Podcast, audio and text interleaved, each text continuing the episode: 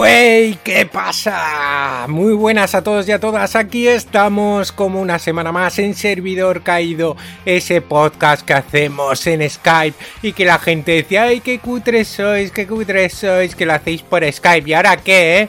¿Y ahora qué? Todo el mundo con el Skype, este Servidor Caído. Here we go.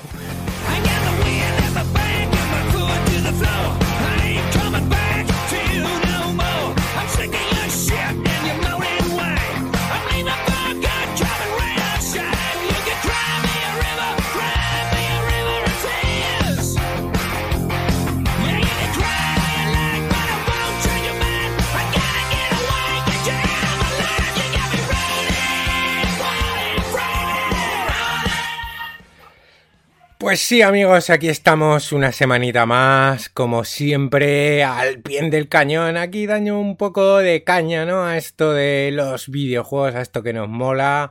Y joder, la verdad es que estas semanas, claro, con todo este lío, que no se puede salir de casa, que todo este jaleo. Eh, pues bueno, la gente se está buscando, ¿no? La, manera de, hacer ejercicio. Y, y oye, mira, qué mejor manera que juntar dos de nuestros hobbies, eh, como son los videojuegos, para aprovechar a hacer un poquito de ejercicio en casa. Así que cosas como el nuevo juego de Nintendo Switch, este Ring Fit Adventure, eh, pues lo está petando bastante, tío. Está bastante agotado en dos sitios. Y no es para menos, porque está mal. Bueno, ¿de qué va este juego? Pues como digo, permite hacer ejercicio en casa, es muy estilo Wii Fit, el típico juego de Wii que todos conocemos, pero bueno, esta vez cambia un poco los periféricos, ¿no? Esta vez tenías, aparte de los Joy-Con, que puedes mover en el aire, eh, pues tienes también un anillo gigante, unas cintas para las piernas, bueno, hay toda, toda una, toda una movida para jugar a, este Ring Fit. Y, y bueno, yo aquí Ah, me hago una pregunta. A ver si la sabes responder, Alex. ¿Estás preparado? En la, medida, de lo posible. Tú siempre estás preparado, es que no sé para qué te pregunto. ¿Por qué Bob Esponja no va al gimnasio?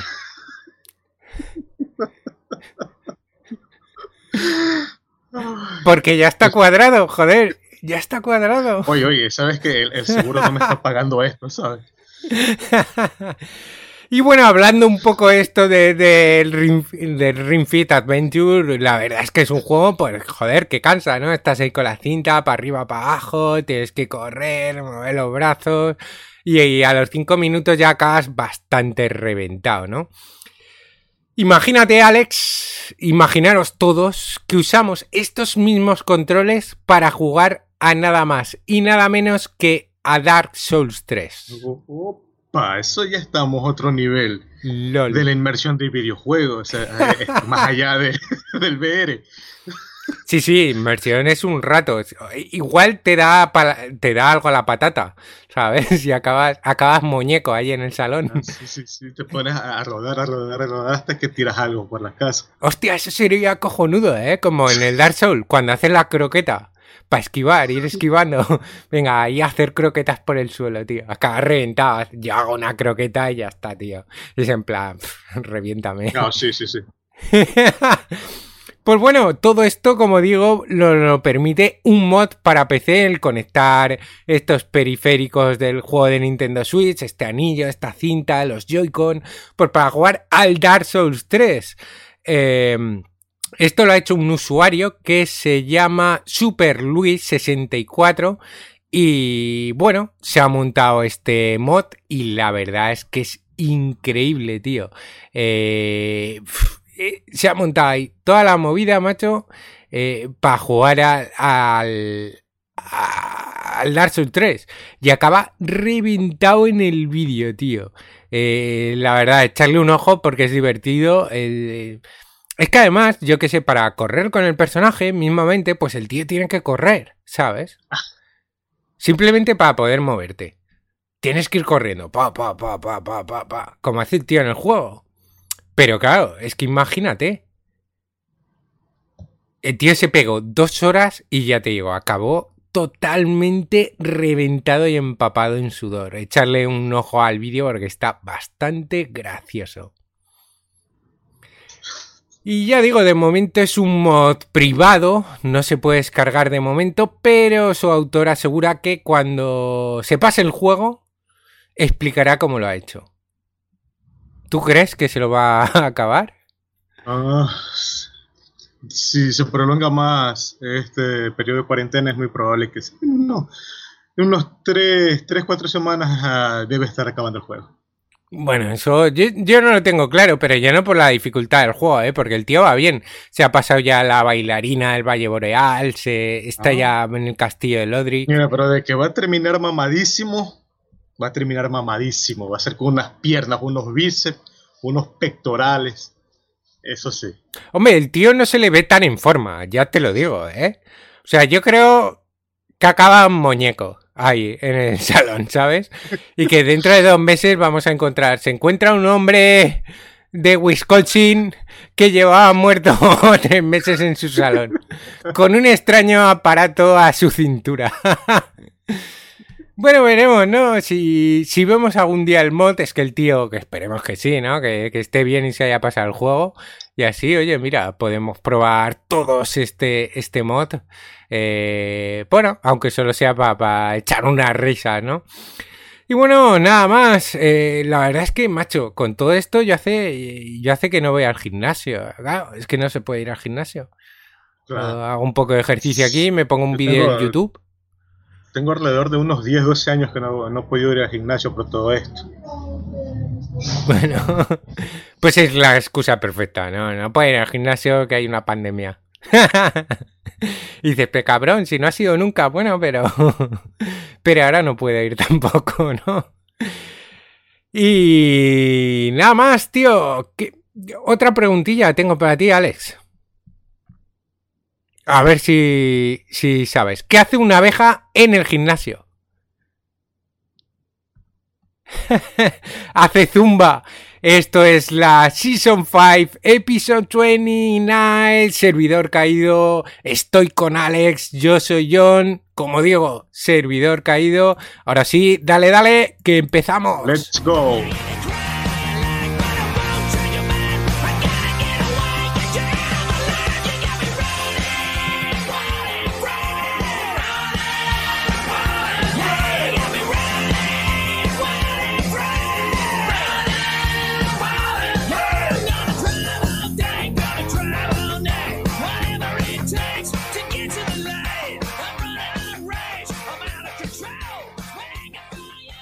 Servidor Caído, el único podcast de videojuegos que pasa directamente de la fase 1 a la fase bonus. Bienvenidos a nuestro programa. Os habla el señor New Vegas. Un saludo a todos mis oyentes. Pues sí, tío, hay que empezar como siempre hablando de la peñíscola, hablando de los comentarios, que llevamos un jaleo, macho. Semana pasada no teníamos comentarios en el, en el programa de esa semana, en el programa del Final Fantasy. Eh, y esta semana no tenemos comentarios en el programa eh, de la semana pasada, pero sí de la anterior. o sea, bueno, todo un jaleo, ¿no? Pero... pasado con los usuarios. No, este, esto mola, tío. Yo que sé, además, es verdad eh, que, que, como estamos subiendo un poco los episodios en diferentes días cuando podemos, pues es verdad que es más jaleo también aquí para Peñíscola. Eso, tengo que pedir disculpas yo porque no se pudo subir al tiempo que era por mi culpa. No, no, bueno. Vamos a tratar de, mantener al mismo horario de siempre. Por el mismo canal. Sí, intentaremos ya más o menos ir grabando a las mismas. Y luego además justo no sé qué pasaba con iBox, eh, que, que, no subía bien el episodio, no sé por qué, lo tuve que reintentar un montón de veces. Eh, la verdad es que fue un jaleo, pero bueno, al final, al final funcionó. Así que para adelante, que bueno, no lo hemos dicho, que ya aparte de en el puto iBox, estamos en Spotify. Yeah, bravo, bravo, sí. Estamos en Spotify. ¿Mm? Así que para las personas que cuenten con un plan de Spotify, que son muchos, incluyéndome, la podemos disfrutar en cualquier momento de nuestro podcast favorito. Pues ahí estamos, también en Spotify. Y ahora sí, con los comentarios de la Peñíscola. Tenemos un comentario de Dark Dragon que nos dice mi Final Fantasy preferido es el 8, simplemente porque fue el primer juego que compré en su momento para la PlayStation y que aún lo conserva. Recuerdo que me lo pasé por lo menos dos veces y con una guía que compré, en papel, claro, porque internet no tenía aún. Ah, sí, sí. Yo me acuerdo que eh, hace tiempo este, en los cyber tú ibas a comprar guías. Hmm. Tú ibas y comprabas, tú ibas a un cyber, decía al, al, que atendía una guía de tal juego y te lo descargaban y, te lo imprimían y te lo vendían. Eso era muy popular acá en Latinoamérica, no sé cómo será en otros países. Sí, bueno, aquí ya te digo, él nos comenta que se la compró en papel, ¿no? Porque todavía no, eh, no había internet. Y bueno, y que buscó todos los secretos y todo. Un saludo, cracks. Pues nada, un saludo también para ti, Dark Dragon. Eh, joder, la verdad es que el Final Fantasy VIII eh, es tremenda crema. Sí, sí, es de los mejores. A mí me gustó mucho. Con el 7, sí. Porque el 7 es verdad que tienes como ese sentimiento especial. Eh, fue. Claro, muy especial, ¿no? Porque para mí fue. El 7 fue el que inició todo. Claro, mi primer Final Fantasy. Eh, prácticamente mi primer RPG japonés duro, hardcore, de turnos y de todo este rollo. Entonces, pero yo recuerdo. caminando cada tres pasos te aparecía una batalla. Sí. mí eso era nuevo y era exquisito. Sí. Ahí nació mi amor por el chino farneo. Estar buscando batallas para farmear. sí, es lo mejor. Y, y, ya te digo, y de, este, de esta octava parte, tío, yo tuve un hype que lo flipas con este juego. Eh, porque al 7 le tenía muchas ganas, claro, era increíble, pero tampoco sabía lo que me iba a encontrar. Y con el 8 ya sí. Y joder, estaba. el 8 tenía sus cinemáticas que aumentaban más todavía el hype que uno tenía. Joder, es que estaban flipantes. Es que su un gráfico era tremendo, ¿eh? Y los escenarios, los personajes. Es que el primer Final Fantasy VII, pues, a ver, técnicamente para primera Play, pues era flojete, era la primera época de la PlayStation, su primer juego con PlayStation, el 8 ya dio un subidón considerable, la verdad. Y joder, yo me acuerdo de eso, que tenía hasta la habitación con pósters y, y con ilustraciones muy guay, muy guay. Y tenemos también otro comentario de, otro habitual, de otro crack del programa. Tenemos un comentario de Argo y que nos dice buen programa, aunque para mí no es un juego especial Final Fantasy VII. Alex se ve que se está soltando más y que controla un montón. Un saludo. Pues nada, un saludo para ti, Argo. Saludo, saludo Argo. Sí. ah, es la preparación. Tienes ah. que contestar tú. Ah, bueno, es, que es la preparación que nosotros tenemos para servidor caído. O sea, para venir al programa, tenemos que hacer la misma preparación de los que de la antigua Atari. O sea, tenemos que pasar por un sinnúmero de farmacéuticos y, y muchas cosas para poder comentar y, estar al tope, como se debe.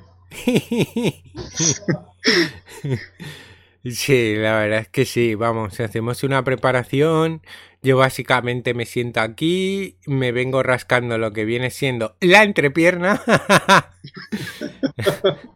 no, me, eh, hay más trabajo del que parece. Eh, aunque no parezca, hay, de verdad que lo hay. Pero, pero bueno, también está guay, ¿no? Esto de, de que no parezca que haya tanto curro. Hay, normalmente es al revés, la gente intenta hacer mostrar que ha trabajado más de lo que ha trabajado. Nosotros al revés. Parece que hacemos menos de lo que realmente hacemos. ¡Eh! Y eso ah.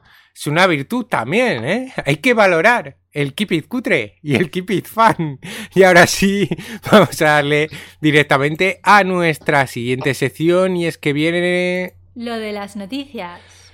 Lo de las noticias. Y joder, hay, hay noticias esta semana también.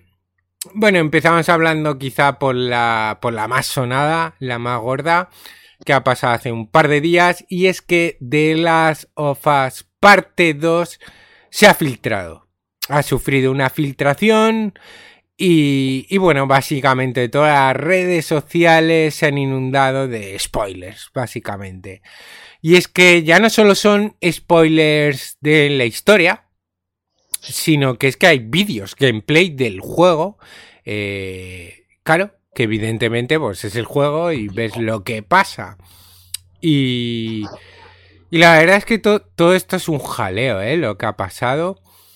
Porque eh, ha sido básicamente mm, un ex empleado de Naughty Dog, eh, pues que parece ser que estaba descontento y, y, y, bueno, y se han puesto a hacer streaming del juego y a subir vídeos. ¿Cómo lo ves? Eh, no, no, sabría decirte eso. Todos nos hemos ido descontentos de un lugar, nos hemos llevado cosas. No lo niego, monitores, mesas, sillas, o sea, cosas que uno se puede llevar en la mochila. Pero hacerlas públicas tampoco. Y hasta lo que no puedes llevarte la mochila. Mi silla. La silla que actualmente uso, no lo voy a negar. Claro, justo hoy eso estaba pensando. Yo también me llevo una silla de la oficina, tío. Claro, es que es, es cojonudo. Ay, no, pero, a ver, con no he robado nada. Eh, estaban viejas y dijeron, vamos a comprar nuevas sillas para oficina. Estas las vamos a tirar. Si alguien quiere las sillas, pues que se lleve unas sillas. Y joder, claro, y aquí no tenía todavía sillas para oficina ni nada, porque tuvimos que comprar todos los muebles, bla, bla, bla. Bueno, que no teníamos una silla de escritorio normal. Y digo, joder, pues, ¿sabes? Me la cojo que me viene de puta madre, aunque esté un poquillo vieja. Y, y, eso. Bueno, y hablando de las filtraciones, pues, pues esto, tío, se ha filtrado todo el juego. Y mira, tengo aquí de, declaraciones desde Naughty Dog que parece ser que había algún empleado mmm, que estaba descontento, eh, pero no con el, con el trabajo que le hacía o con el juego, sino, según él, con, con la dirección política del juego. Siempre cuando el entrajado mete mano en una producción, eso sale mal. O sea, la historia no los ha dicho y nunca, no, nunca van a entenderlo los chicos de traje con la empresa de los videojuegos. Ya. Yeah. Bueno, esto parece que estira más por por el tema un poco de odio, por el tema de la misoginia, ¿sabes? Por el tema de que Ellie eh, es lesbiana.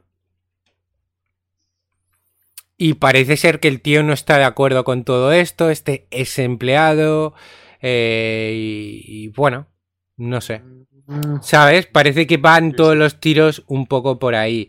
Y ya eh, Troy Baker, por ejemplo, que es el actor de voz de, de Joel, eh, pues ha comentado, pues eso, que hay, que desgraciadamente hay gente eh, que poco abierta de mente con la historia, pues eso, gente muy cerrada. claro, eso, este, en el pleno año que estamos, eso ya es tener un pensamiento cerrado. Yo entendería si fuera una historia ya contada y que no la cambiaran para poder hacerla inclusiva. Pero esto es una historia completamente de cero nueva. Se puede, se puede decir que, que el principal vuela y ya está, y tenemos que comérnoslo, porque no existe un antecedente ni una historia atrás. Ya. Bueno, pues se ha liado, macho, se ha liado y aquí está todo lleno de, de, de spoilers. Y ya te digo, desde Naughty Dog han, han respondido rápidamente a las filtraciones y han dicho, bueno, pues que todo esto es decepcionante, ¿no? Para, para ellos.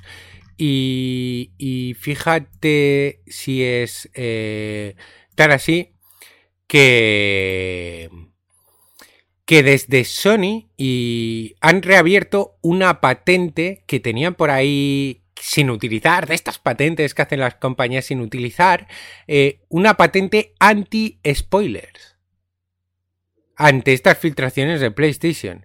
Y básicamente es una tecnología que permite ocultar logros, ocultar capturas de pantalla que sean considerados spoilers, ocultar vídeos y... Pero hasta qué punto afecta, porque si una persona quiere compartir algo que yo no he pasado en un juego y me va a salir esta patente, va a decir no porque tú no has llegado a esta parte del juego. Ya, sí. Yo creo que esto no tiene que ver. Claro, es que esto... Ojalá que no sea, porque eso tendría que ser parte de YouTube, de, de control de, de calidad. Claro. Es que esto puede funcionar a mejor esta tecnología dentro de su propia plataforma. Dentro de la PlayStation, pues bueno, vale, no vas a ver ningún spoiler, pero luego si me voy a Twitter o, o, me voy a un foro de una página web, ya está. es que eso no es incontrolable, básicamente. Sí, pero esto de aquí, más que todo, es un beneficio puro para, para Sony, porque todo el mundo está desesperado para, por Naughty Dog. Perdón, por Naughty Dog, todo el mundo está desesperado por su juego. Y, y- y que nos tiren esta hora, o sea, hace que el hype crezca más. Bueno, no lo sé, ¿eh? Yo creo que todo esto en el fondo le ha hecho un poco de daño al juego. Entre. Claro, que iba a salir en plena pandemia y no ha podido salir, ha tenido que ser retrasado. Ahora de repente se filtra todo. Puah, no sé, tío. No sé qué tal, qué tal le vendrá, claro. Porque esto de que él iba a ser eh, lesbiana ya todo el mundo lo sabía, por lo menos yo ya lo sabía hace tiempo. Sí, bueno, eso lo vimos en el juego anterior. O sea, Claro. se ve ya, y- o sea, Todo el mundo claramente. lo aceptó y le gustó y todo el mundo dijo que quería jugarlo de todas en- en la expansión eh, Left Behind eh, se, ve, se ve claramente. Y en, en uno de los trailers del juego, no sé si era el segundo tráiler, que está bailando con la chica al principio, bueno, se ve claramente eh, cómo se dan un beso, ¿no? Que, joder, es uno de los Estuve- mejores estuve besos que he visto recreado en un videojuego, macho. Es increíble esa escena. Ah, yo prefiero los besos de Play 1, parecían palomas. Y bueno, hablando de más noticias de este de las sofás, parte 2. Eh, pues bueno, si las filtraciones fueron ayer mismo, eh, hoy mismo, eh, desde Sony han anunciado la fecha de salida. Va a salir eh, ¡Wow! en junio. Ya se sabe que va a salir en junio, el, más concretamente el 19. El 19 de junio. Ahí está. Y claro, esto hace que el siguiente juego de Sony, exclusivo para PlayStation, el Ghost of Tsushima, este juego de los samuráis, ninja, de, lo que sean, de, de Sucker Punch, De samuráis. De samuráis. eh, samuráis, pues se retrase hasta julio, al Ya lo 17 de comentamos aquí julio. en el, en el programa, lo comentamos. Hmm, Samurái de la eh, invasión de la invasión china en Japón. sí, sí, sí. Pues ya te Sí, digo, sí. die- 17 de julio, el de los samuráis. Se retrasa un mesecito, pero bueno, menudo mes, ¿eh? Menudo veranete, tío. Sí, sí. De las Ah, sofás ah, y aquí los samuráis chinos. Puta madre. Pues sí, esperemos que todo vaya bien. Y de esta parte de, de esta parte del mundo, de esta parte del continente, tenemos que Epic, después de unos, un año de retraso, publica Fortnite en la Google Play para Android. Y ahora sabemos que desde hace unos cuantos días ya se puede descargar el dichoso juego, después de 18 meses de retraso, para, porque de esta manera Epic quería evitar el quería evitar Sí, que Google se llevara el dinero. de- sí, el 30% de El Google. 30%. Del sí. 30% es muchísimo, o sea, se están pasando, se están pasando. En una entrevista con Digital Foundry el pasado 2018, Twin Sweeney, que es el principal responsable de Epic, dijo que la decisión se tomó debido a que este 30% no es fruto de la implicación y compromiso de Google con el desarrollo del juego. Me parece eh, lógico.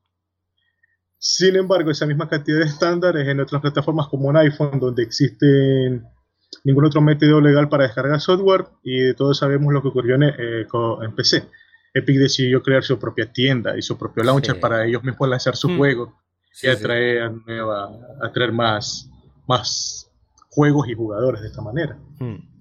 Bueno, pues al final buena noticia, ¿no? Que se pueda descargar de manera más normal, Mm. desde la propia Store. Entre, com- entre comillas buena, porque ya Google, eh, perdón, los Android está por la falta del Epic, eh, hay va- varios competidores. Está el, el Free Fire, el Free Fire que es el competidor más duro de, de desbancar de, Sí. de- del Fortnite, porque Fortnite te pide unas características, o sea, mi celular es más potente que una consola y aún así creo que mi celular puede, puede moverlo sin problema. Sí, pero macho, es que Fortnite es mucho Fortnite, ¿eh? O sea, la popularidad del juego es que es increíble. O sea, yo creo que lo va a petar más, ¿no? Ahora que va a estar disponible, mira, a ver, vamos a mirar un momento. Seguramente esté ya. Críticas muy negativas tiene. Por eso es lo que te estoy diciendo, de los que piden muchos. ¿En serio? ¿Tanto pides? Ah, sí, sí, sí, sí, sí, te está pidiendo muchos recursos. Es que recuerda que Android es una plataforma de es una plataforma de distribución abierta y al ser abierta los juegos no se pueden optimizar de cierta manera como en una como en el iPhone o como en el como en Play o como en Xbox. El, mismo problema de, la, de PC tiene Android. Sí, que no es un entorno cerrado para programar. Pero no sé, macho, a ver, aquí está. Hombre, lleva ya, ya te lo digo, ¿eh? más de un millón de descargas en nada de tiempo. Más de un millón de descargas, qué bueno.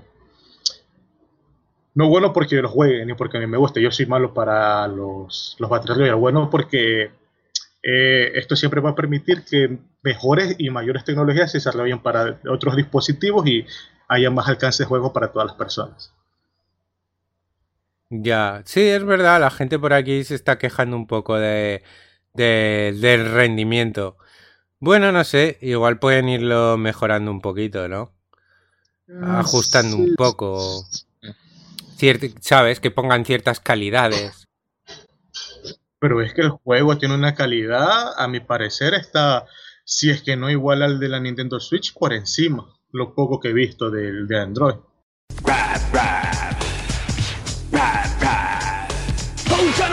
¡Que baile todo el mundo!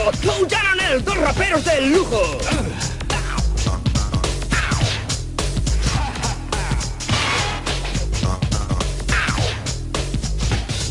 Salvarán su planeta de terrestres mangantes de exclusión. A la Tierra se los llevan por delante.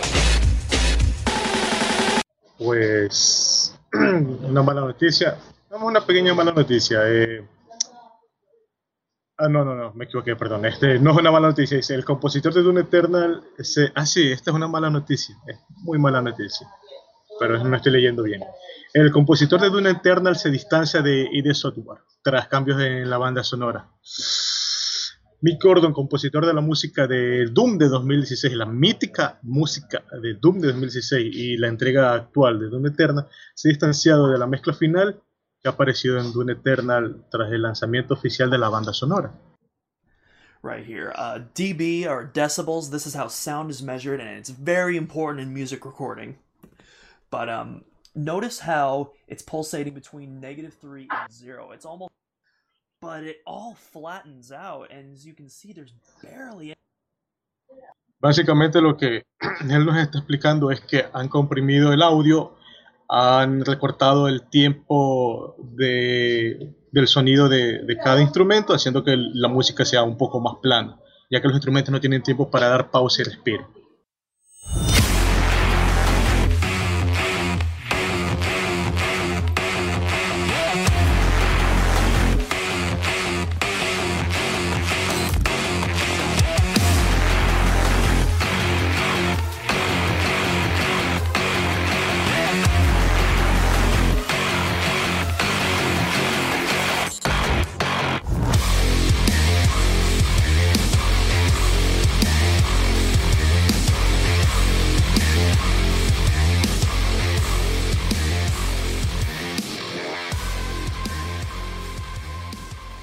Y tenemos una buena noticia para los usuarios del Xbox Game Pass.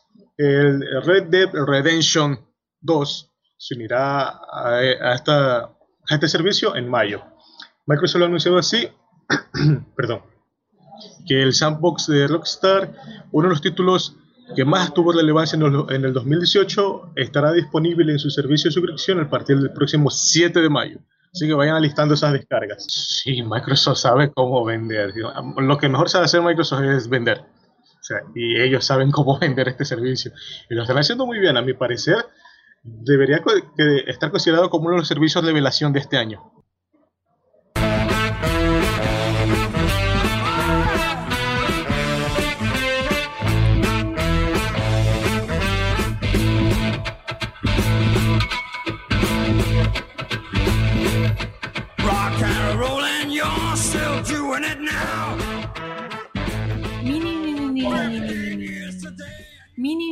Ni, ni, ni, ni. Y es que ya estamos aquí en la sección de las mini noticias, ya sabéis, esta sección donde repasamos la actualidad de una manera, pues bueno, más rápida, tío. Y es que últimamente nos está costando, tío, ¿eh? Eh, no sé, no... No sé, hoy siento como que no tenemos el flow, Alex. Otros días dices, joder, ¿sabes? Soy el puto rey del mambo, ¿sabes? Me siento como como en el Titanic ahí, ¿sabes? Surcando la ola. Pero hoy, no sé, como que no noto el flow, no noto el flow, tío. Así que vamos a darle caña aquí a la sección de mini noticias. Y, y bueno, eh, venga, dale tú. Bien, pues bien, eh, tenemos que eh, GeoG Galaxy 2.0 recibe la actualización 5, que permite gestionar suscripciones y, y agregar múltiples ejecutables de un juego. Uh. El concierto de Travis Scott en Fortnite lo ha petado y es que ha acabado reuniendo a 12,3 millones de jugadores. Bien, bien.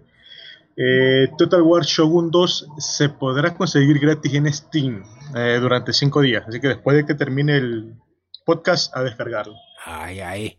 Eh, Bethesda y Zenimax donarán un millón de dólares eh, para la lucha contra la pandemia. Espero que la transferencia de pasta, ¿no? Que no esté bugueada. Ellos lo necesitan más. Eh, Microids anuncia un nuevo juego de, Tin- de Tintín, ojo, para PC y consolas. ¡Guau! ¡Qué bueno era! Tintín. Expertos científicos hallan muestras de un rito ancestral, tío, llamado abrazo.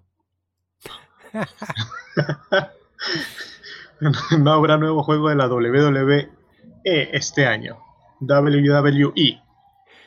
Nintendo calcula que más de 160.000 cuentas podrían haber recibido accesos no autorizados. Bien. Eh, Battlefield 5 no recibirá nuevas, nuevos capítulos. Esta iba a ser ya la, la, la, la última actualización y se acabó ya. Battlefield 5. Y las incursiones remotas ya están disponibles en Pokémon Go para que sigamos, ¿no? Dándole un poco de caña a este, a este juego de móvil. Horizon Zero Dawn 2 será exclusivo de PlayStation 5 y se planea una, Una, secuela, sí, trilogía. una trilogía planean, tío. Ahí está. Y han creado un curso de guitarra online que solo enseña los acordes necesarios para follar. Eh. Después me pasa el dato. Eh, el PUBG y el Octopath Traveler apuntan su lanzamiento en Stadia. De hecho, el, el Octopath Traveler tengo entendido que ya salió. Sí, ha salido justo hoy. Sí, sí, Ajá. ahí está. Y el PUBG. Que Pac, sí. Lo tienes que decir como si fueras un, sí. un negro del, blo- del Bronx. Ahí, PUBG. El PUBG. PUBG. PUBG, bro. PUBG, bro. Bueno, y con esta chorrada ya no podemos decir nada más. Pasamos directamente a la siguiente sección.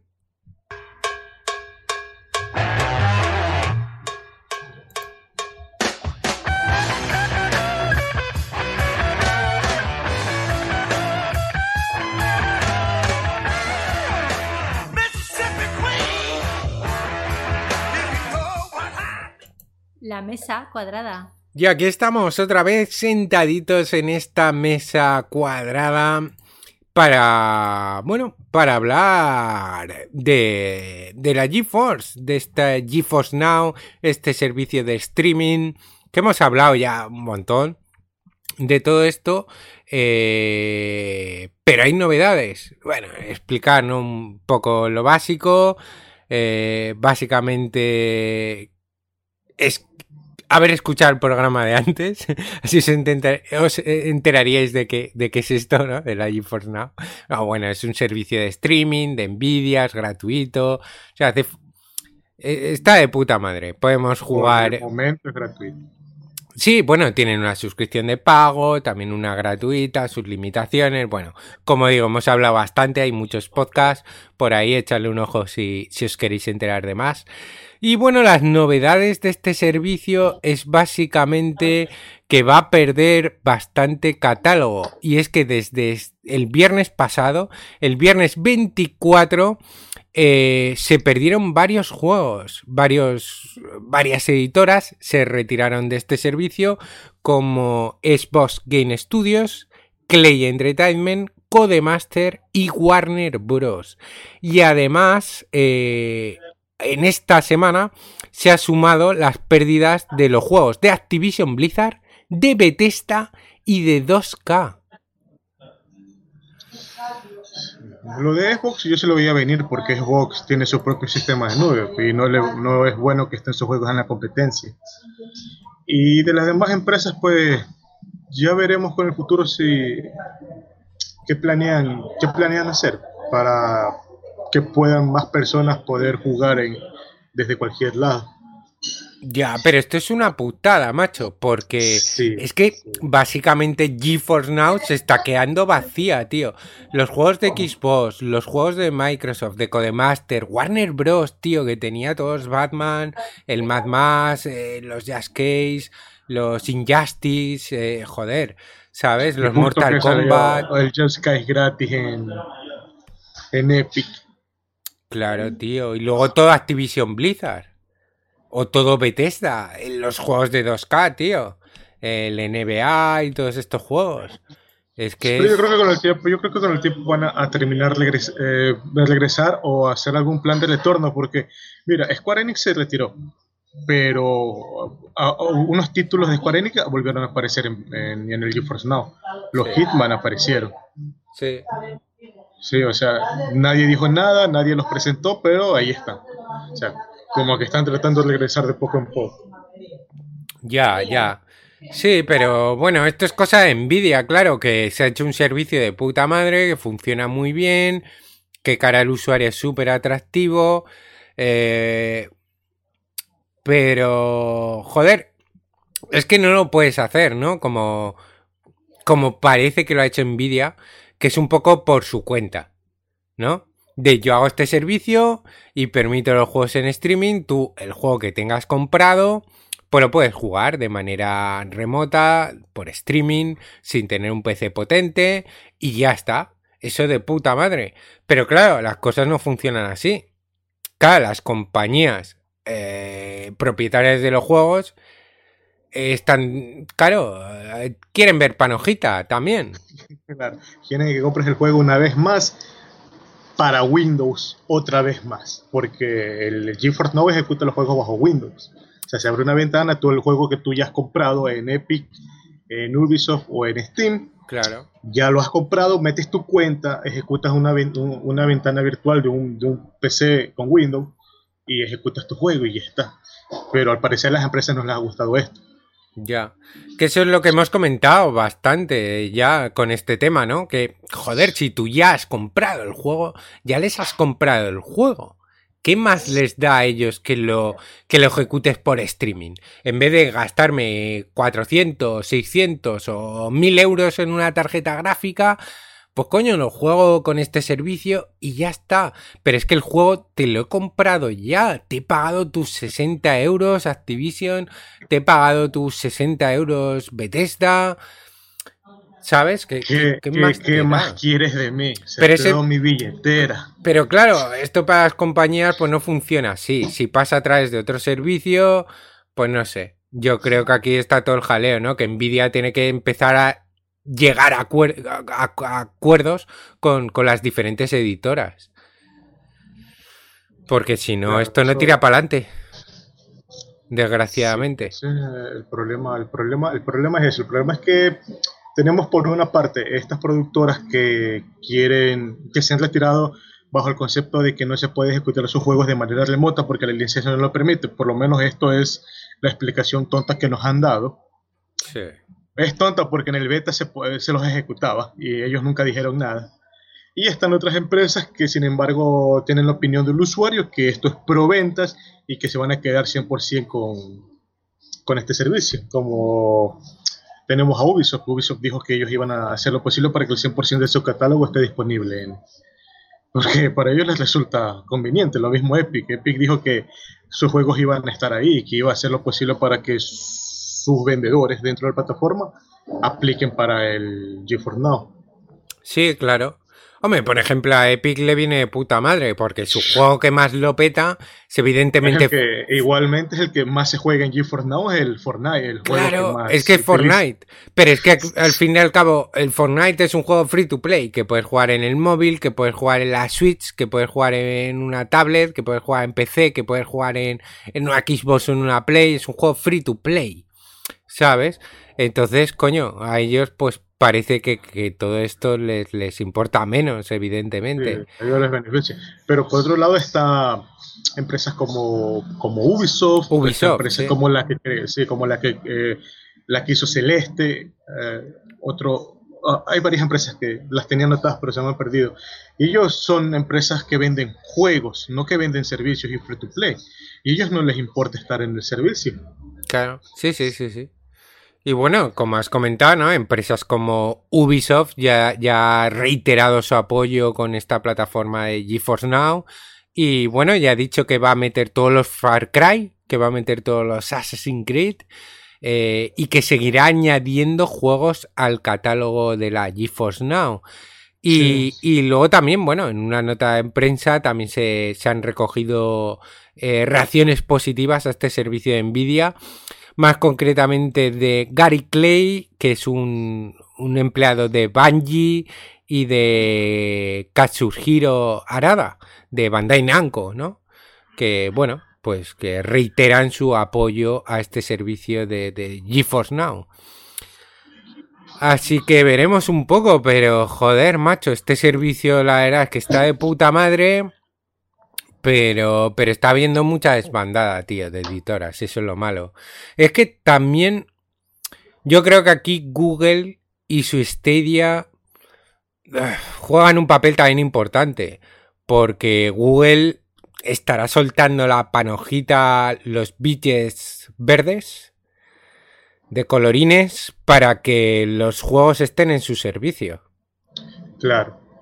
Claro, eso sí, pero recuerda que la. Uh o sea, no sé, pero yo no me volvería a comprar un Division 2 el día que lo saquen de, de GeForce Now. No, no, lo volvería a comprar en Stadia. O sea, me mejoró la máquina y, y, vayan al diablo todos estos servicios. Sí.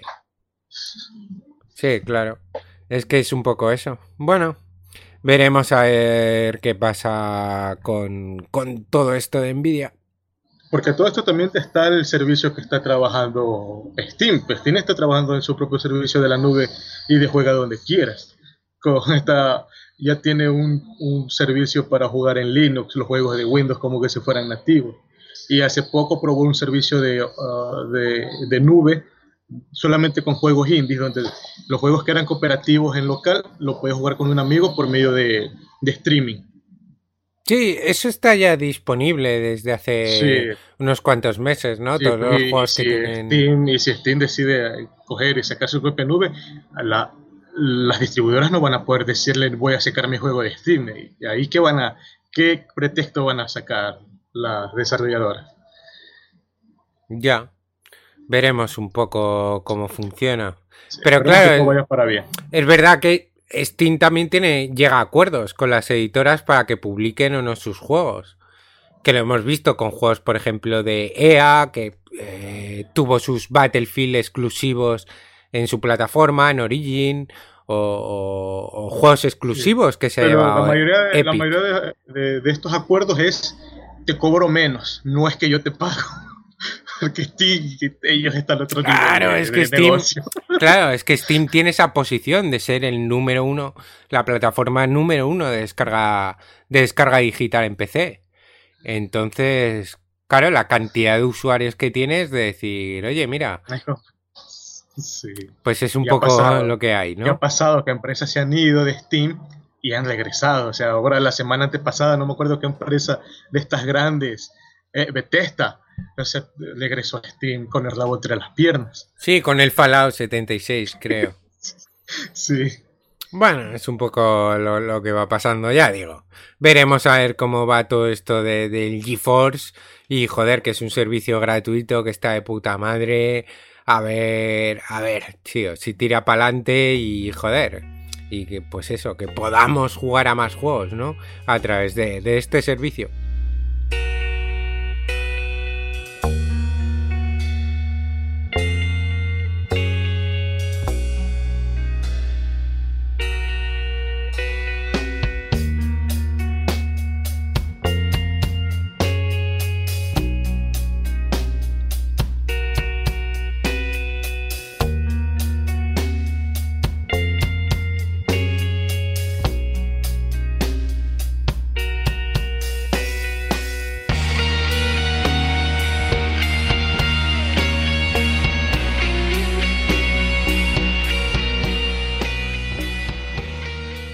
Continuamos aquí en Servidor Caído, esta vez hablando pues de una saga mítica, tío, que está muy en boca de todos, evidentemente por sus remakes.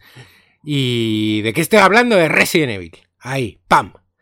Está petándolo con, lo, con los remakes de, de, de su segunda parte, ¿no? Y de la tercera que ha salido hace nada. Y... Y joder, siguen los rumores, ¿no? De, de, qué juego va a ser el siguiente Resident esto, esto, Evil. Esto es como regresar en el vol volver al futuro, o sea, no sé en qué año vivo. La verdad es que Final sí. Fantasy, Resident Evil 2, 3. Spiro, Crash Bandicoot, El Spyro, el, eh, Crash Racing, el, el, el, este de Play 1 que era un guerrero calavera. el Medieval. El Medieval, uf, juegazo, Dios mío. Ya, sí, la verdad es que bueno. Así, así estamos un poco. Y había, bueno, muchos rumores, ¿no? De, de, cuál era el siguiente Resident Evil en, en ser eh, retocado, ¿no? Después del 3, pues viene el 4. Eso es así. Pero es verdad que entre medio había ahí un jueguecito llamado Resident Evil Code Verónica. Code Verónica que apareció para la Sega Dreamcast en exclusiva en su tiempo y, y, que era guapísimo, que volvía un poco al survival horror, después un poco de, ¿no? De un poco más de acción del 3, pues, pues volvía un poco por, por ese camino, que además es, es la verdadera secuela, ¿no? De, de Resident Evil 2. Realmente Code Verónica sí. es el es Resident Evil 3.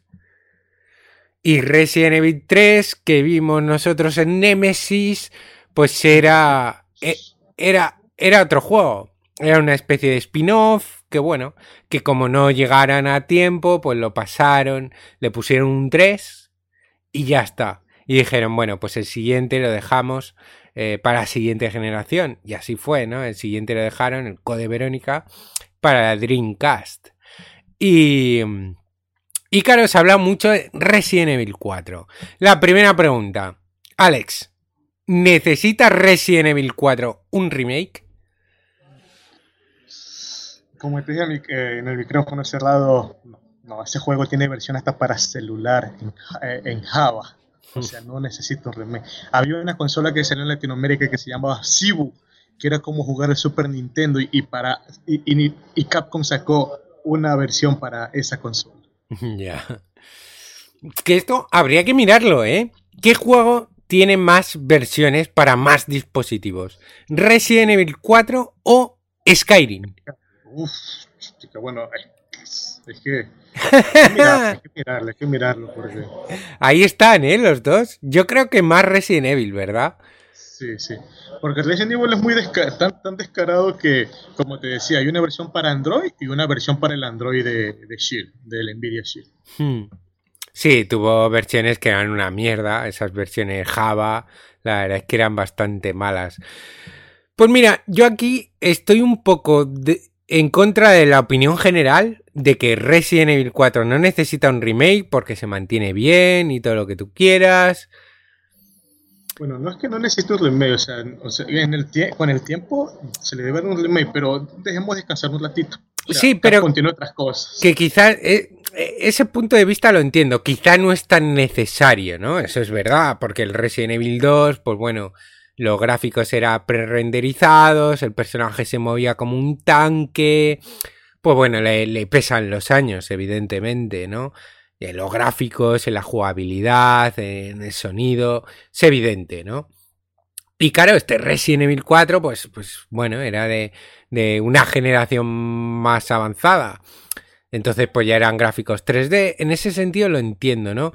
Tiene una jugabilidad moderna, porque, joder, Resident Evil 4 sentó las bases, ¿no? De los shooters No en tercera persona. jugabilidad no es que tenga una jugabilidad moderna, ellos hicieron este tipo de jugabilidad. Claro. Y lo hicieron muy bien. Sí, sí, sí. Ahora todos los juegos, ¿no? Utilizan esta cámara al hombro, este típico apuntado, ¿no? Que en tercera persona, según sacas el arma, ¿no? Y apuntas, pues que te haga como un zoom al hombro. Eh, pues bueno, es básico ya en los videojuegos. Y, la primera vez que lo vimos fue aquí. Y, y en ese sentido, a tope. Vale, guay. Pero a mí sí que me molaría un remake del Resident Evil 4. Porque por mucho que sentara las bases de los shooters modernos en tercera persona, hay cosas que en su día no me molestaron para nada, pero que ahora mismo me molestan. Y suelto la primera piedra.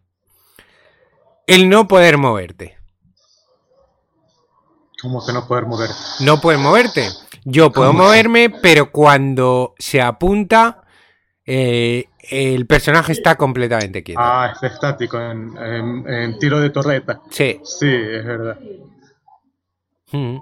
Y ya no digo moverte Es mogollón. que eso, eso viene jalando desde Resident Evil 1. Me imagino Claro. que quisieron dejar. Sí, Que quisieron dejar porque el Devil May Cry tú te podías mover y disparar. sí, sí, sí. Quisieron no darle como ese toque más parecido al 1, pero yo entiendo que en el 1, en el 2 o en el 3, con esa cámara, con esa vista en, ter- en tercera persona, desde arriba, con cámaras fijas, pues no podían hacer otra cosa.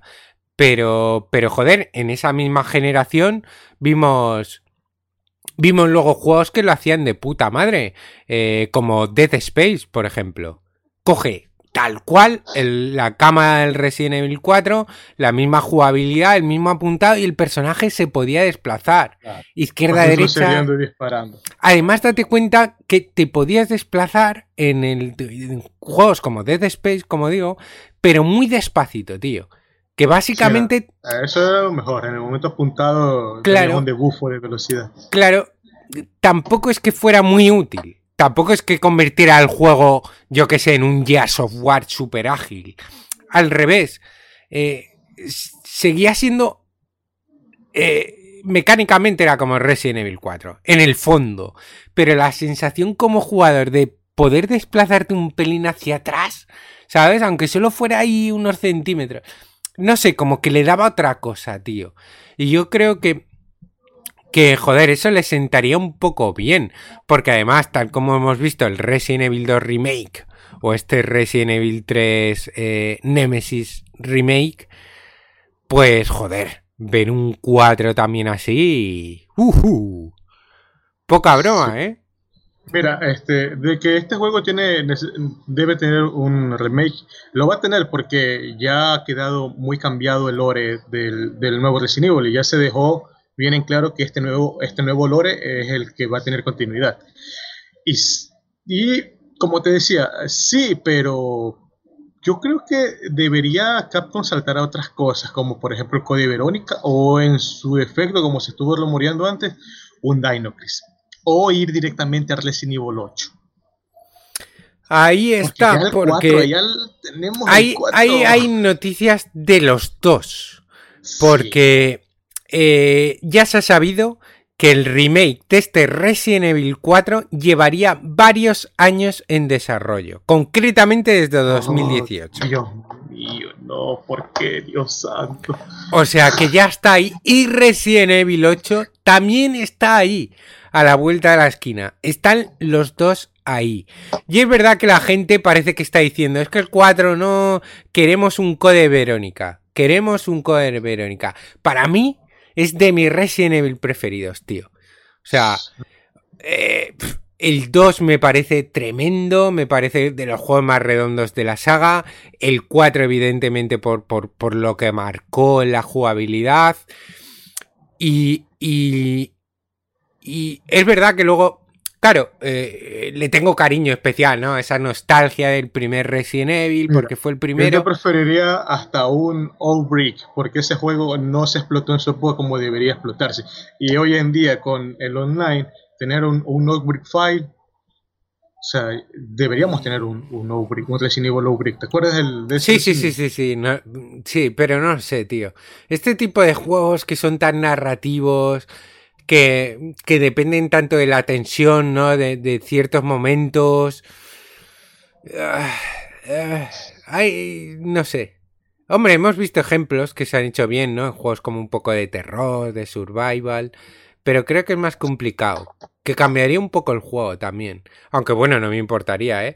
Pero bueno, volviendo un poco a lo que decía, ¿no? Que este Code Verónica entraría, yo creo que dentro de mi top 3 de, de, de toda la saga de Resident Evil. Y joder, es que es maravilloso, tío. Toda, toda la... Es que, bueno, para todo el que lo jugara en su época, o no, bueno, el que lo haya jugado, la cajita de música. Esa, esa música es que es acojonante. Es acojonante, tío. Puto Resident Evil Code Verónica. Y tenía una intro, tío. Joder, ¿te acuerdas de la intro, tío, del Code Verónica? Ah, más o menos, porque yo sí lo jugué en su época en el Dreamcast y la verdad es que no me acuerdo nada. Y no con Claire, con Claire, esa escena del Sí me avión. acuerdo, sí, me acuerdo un poco, me acuerdo La escena- mítica claro, de la- la, pelea de, del hermano de Claire, de Chris, con Albert, eso, eso está en otro nivel. Es que estaba guapísimo, tío. Y empezaba ya con la escena esa en que con el avión reventando los barriles, toda la explosión. Es que era muy guapo. Y la historia era tremenda. Te llevaba al origen del virus, tío.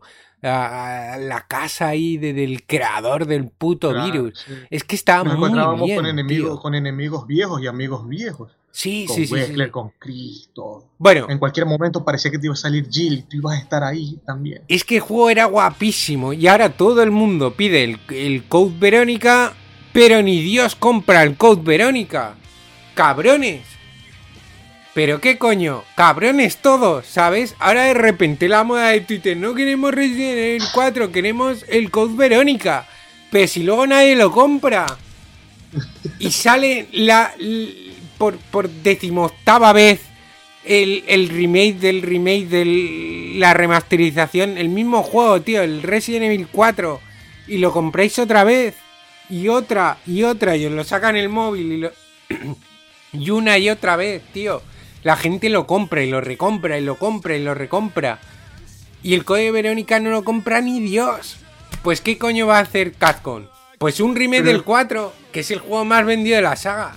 Es que es 2 Pero más el Code 2. Verónica no tiene, tiene- no tiene port, o sea, No. hay alguna, hay- no hay actual, pues, como para decir, como para justificar que no se vende, porque no hay ni para Android ni para PC, creo que ni para PC, no hay para consolas actuales. Sí, sí lo sacaron el sacaron una versión en, para la época de, de 360 y PlayStation 3 hubo una versión eh, bueno que es el tal cual el juego de Dreamcast eh, metido en, en, en la store, ¿sabes? Es el mismo juego, no han retocado nada y, y ahora también está en, en, plataformas un poco actuales, ¿no?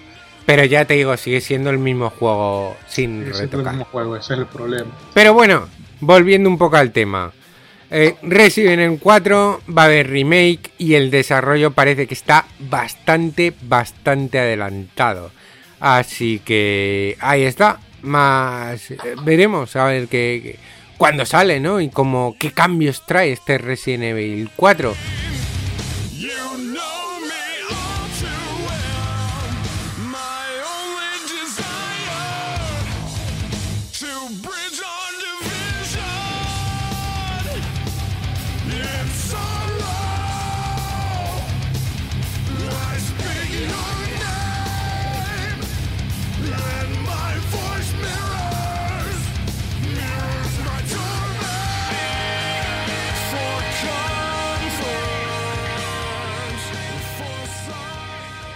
Y hablando de lo siguiente, Resident Evil 8. También está ahí, ¿eh? Sí, sí. Y es... Bueno, está ahí desde hace muchos años. Se está rumoreando de Resident Evil 8 hace muchos años. Incluso se, se filtró información que iba a ser en iba a ser en una cabaña o algo así por el estilo. No, no, no me acuerdo mucho porque ya había perdido la fe. Sí, con hombres lobo y... Bueno, ahora comentaremos. pues es que la, la, historia de este Resident Evil 8 es que habría nacido como un Resident Evil Revelation 3. ya, ya, algo, ya por ahí estamos yendo bien. Mm, pues a mí no me gusta, tío. Ya empezamos con lo mismo. ¿Sabes? Estoy haciendo un spin-off eh, pero no me da tiempo de sacarlo pronto, entonces cambio el juego para ponerle un 8 y meto a protagonistas principales de la saga y meto aquí dos cinemáticas en medio para que, para que tenga sentido, ¿no? El ponerle un 8. a mí esto no me mola ya. Pero, eh, es lo que le ha funcionado. Oye, el, el, Resident Evil 7, que es considerado uno de los mejores Resident Evil de estos últimos tiempos, eh, empezó así, o sea, básicamente no iba a ser un Resident Evil, iba a ser un juego de... no iba a ser nada de Resident Evil. Y se nota, tú juegas el Resident Evil 7, yo cuando jugué yo dije esto no es un Resident Evil, pero me lo tragué, me lo comí, me gustó, me encantó. Eh, está guapo. Sí, sí, a mí me gustó. pero se nota de que no es un Resident Evil para nada. Hmm. Sí, pero esto ya va. Que le metieron los personajes y todo, o sea, te lo meten a la fuerza, los nombres y esto y esto y esto. Y tú, ah, bueno, ya lo compro. Ya. Pero ya te digo, esto va como un paso más allá, ¿no? Porque, joder, era un Revelation 3 y ahora hay que cambiarlo para hacerle un 8, no sé, tío. Y luego el verdadero 8, lo que será el Resident Evil 8, llegaría para 2022. Para la nueva generación. Claro, porque... Pero claro, este Resident Evil Revelation 3 Claro, si lo sacan con el nombre de Revelation 3, pues va a vender menos. Entonces le metemos un 8 y clean clean. A contar cómo caen los billets, ¿eh? No sé, tío, a mí esto no me mola, ¿sabes? De que si tú tienes en la visión un juego, un spin-off con ciertos personajes, con su ambientación, con su historia, pues tira adelante. Pero ahora tienen que cambiarlo todo para ponerle un 8 y meterle los protagonistas. Y, ya, no sé, todas estas cosas a mí al final no, no, no, no me acaban de convencer, ¿no? Claro, pero es que tenemos que darnos cuenta de que es Capcom, y Capcom no está en el poder monetario como una empresa, un, un Activision que te saca un Call of Duty siempre o un Ubisoft que te saca un Far Cry siempre. O sea, Capcom sabemos que está en números rojos desde hace mucho tiempo y la mayoría de estos juegos ellos los tienen que sacar siempre a contrarreloj y sale lo que le sale con el nombre X, luego sabes que eh, ya estamos en números rojos otra vez, vamos poniéndole un nombre bueno. Resident Evil 7, o sea, no, no digo nada, pero ahí lo dejo, vamos a ponerle un nombre X Resident Evil 7 y lo vendemos a ver qué pasa. Pegó Vamos de nuevo contra el reloj, sacar otro juego rápido, rápido, rápido. Pero con Resident Evil 7 yo creo que pasó de manera diferente, que ellos estaban probando nuevas ideas, nuevos juegos. Sí, les quedó bien. Claro, y tenían ese prototipo de juego en primera persona, con esa jugabilidad, habían pensado un poco, ¿no? En, en, en general en esos personajes. Eh, en esos personajes locos, ¿no? Más gore, más ese estilo, ¿no?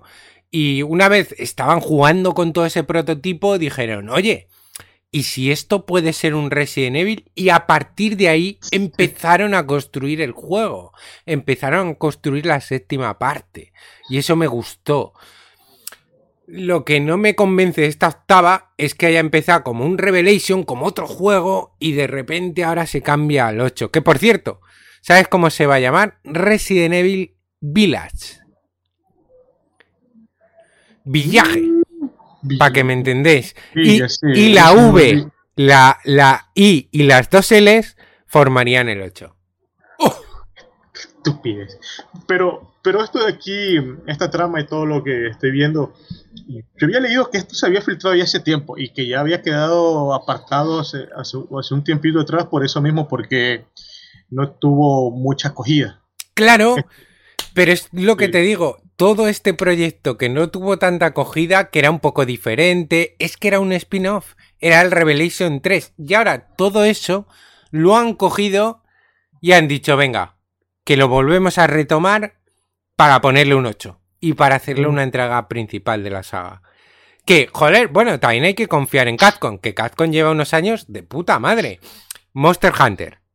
De puta madre los Monster Hunter World. Y este Sí. año pasado nos ha dejado el Resident Evil 2 Remake, que es un juegazo. eh, Resident Evil 3 Remake. la vuelta de Devil. May Cry, Ah, la vuelta de Remake. que es Lo que más me cojonuda. extraña es que ellos dijeron que iban a sacar un Resident Evil por año. Y si estamos hablando de que en 2022 sale el 8, ¿qué Resident Evil nos van a dar? Pues el 4 y cuál más. Espero que sea el Code Verónica ahí. Ahí de metidito y por abajo. Ahí. Pues de momento, este Resident Evil eh, Remake del 4 y este 8. Y lo que ellos tienen como el verdadero 8, pues lo están empezando a trabajar ahora. Bueno, ahora es que está, es un proyecto a verde. futuro, ¿sabes? Sí, sí, porque les está cayendo el verde. Ver Claro, si- si se aprovechando un poco la moda Ah. de Resident Evil, de que los juegos Mira, se están vendiendo estamos- Ya bien. que estamos en esto del remake, de paso hagan un remake al 5 y al 6. Se los agradeceríamos bastante. Ya, y ya te digo, sí. aparte de los rumores, pues ya te digo que, que, que el juego va a ser bastante diferente, ¿no?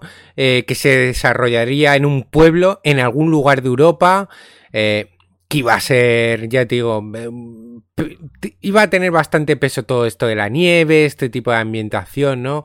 Boscosa, y que, bueno, si teníamos a los Bakers, ¿no? Como enemigos principales en la anterior entrega, aquí sería una bruja. Una bruja que tendría la habilidad de convertir en insectos a los infectados.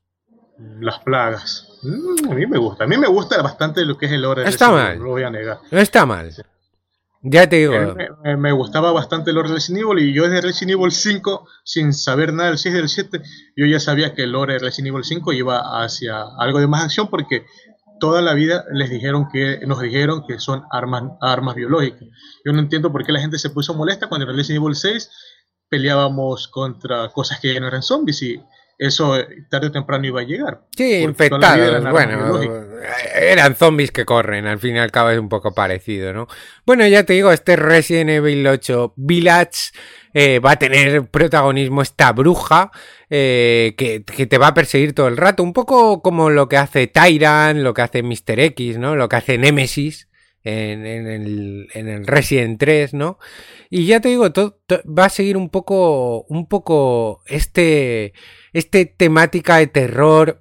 Claro, con esto de la bruja va a tener alucinaciones, un toque de ocultismo, de Eh, locura. Eso debe ser genial. Que tampoco no está mal esto, ¿eh? La verdad, joder, macho. Empieza de malas diciendo, joder, no me gusta que hayan reconvertido el rebelé. Pero hostia, ahora... Ahora me apetece, ¿qué cojones? El poder del convencimiento. Sí, sí, sí. No, bueno, joder, es que. Es que puede estar guapo, tío. O sea, no sé. Puede estar bastante, bastante bien. Y ya te digo, respecto al protagonista, pues se ha rumoreado mucho eh, que iba que iban a ser los personajes masculinos, ¿no? Iba a volver un poco Chris Rayfield. Sí, sí, yo lo espero ver a Chris, porque el, el nuevo el cambio que le hicieron a Chris, a mi parecer, es lo mejor que pueda tener la saga. Hmm. Y que también. Como una persona normal. Y que también iba a regresar el personaje de Resident Evil 7, claro. Ethan. Ethan. que, bueno, que regresaba de alguna manera, pero el otro día pasó una cosa bastante guapa. Porque mira, date cuenta que acaba de salir el remake del 2 con Chris como protagonista. Luego ha salido el 3 con Jill como prota.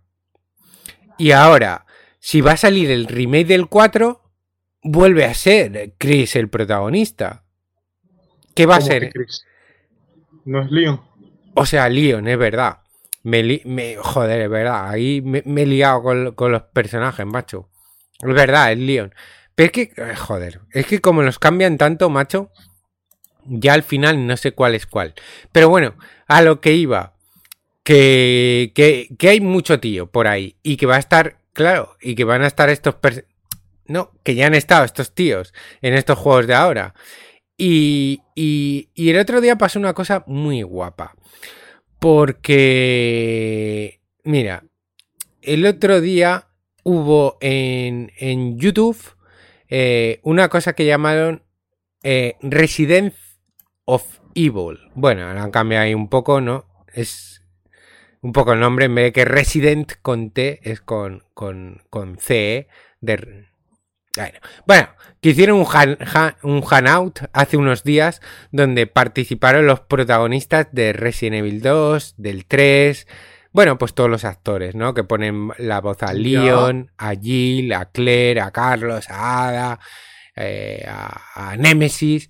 Y bueno, todos los actores estuvieron hablando. Está muy chulo ese hangout. Si lo podéis echarle un ojo. Está chulo, es interesante, ¿no? Lo, lo que comentan. Pues hubo un comentario bastante guapo. Leo.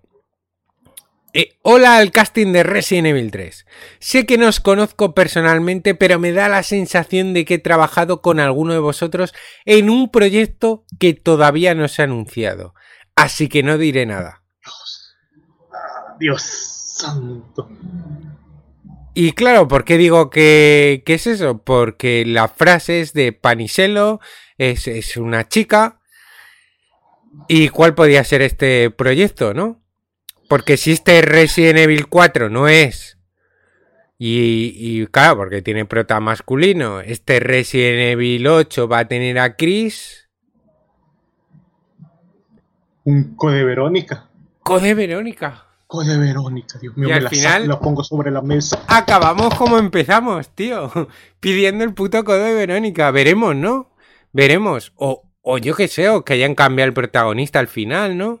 Y que sea un, O que personaje sea- femenino. O que sea, o que sea la, la, la Ashley, la Ashley esta de Resident Evil 4. Claro, puede ser, ¿no? Sí, ojalá que arreglen eso. O espero, espero que en este Resident Evil 4 arreglen muchas cosas. Porque... Ah, Dios mío, Bueno, veremos, a ver un poco. era, era infumable. Pero bueno, hay mucha- con. Mucha información de Resident Evil, ya os las hemos dejado toda aquí. Y bueno, ya se nos echa el tiempo encima, tío. Se nos echa Sí. aquí la hora encima. Es hora ya de chapar sesión, de doblar la servilleta. Y nada más, como siempre, tío, Alex, muchas gracias por estar aquí. Gracias, gracias igualmente por invitarme una vez más. Uh, Gracias al público que nos, que nos ve, al público que le da like, al público que nos escribe, al público que nos escucha, perdón. Y que nos ve también, porque hay unos que pasan el, el- scroll y, nos ven por ahí. Bueno, pues un saludo a todos. También a aquellos que pasan el scroll. Ya habéis oído por ahí mi cagada. No sé, he puesto otra, otra música que no. Pero ahora sí. Está sonando como siempre la música de despedida. Y nada, como siempre, tío, muchas gracias a todos ahí por darle al like, por comentar como siempre, por escucharnos también a todos los que estéis ahí detrás. Así que muchas gracias a Jimmy Tronix, a Fletblad, a Raciel, a Alex, por supuesto, a Fulanoski, a Cameo, a Booker de Wit y a Dark Dragon. Nos vamos viendo. Esto ha sido Servidor Caído. ¡Chao, chao! Chao.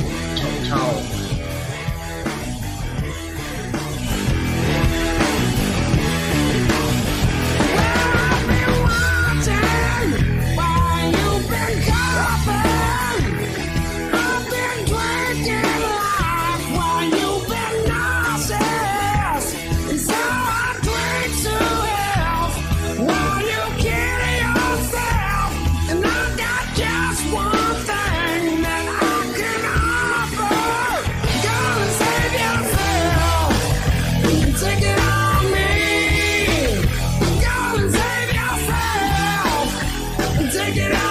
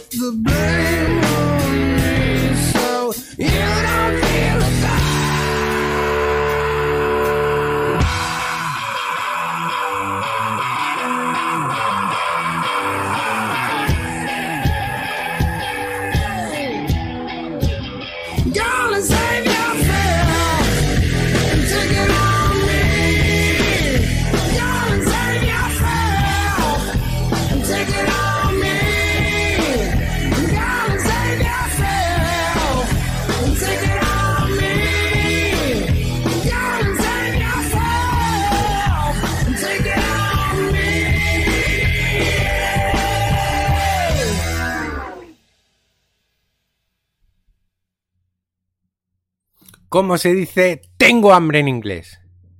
I am bre. I am bre. Chorrada.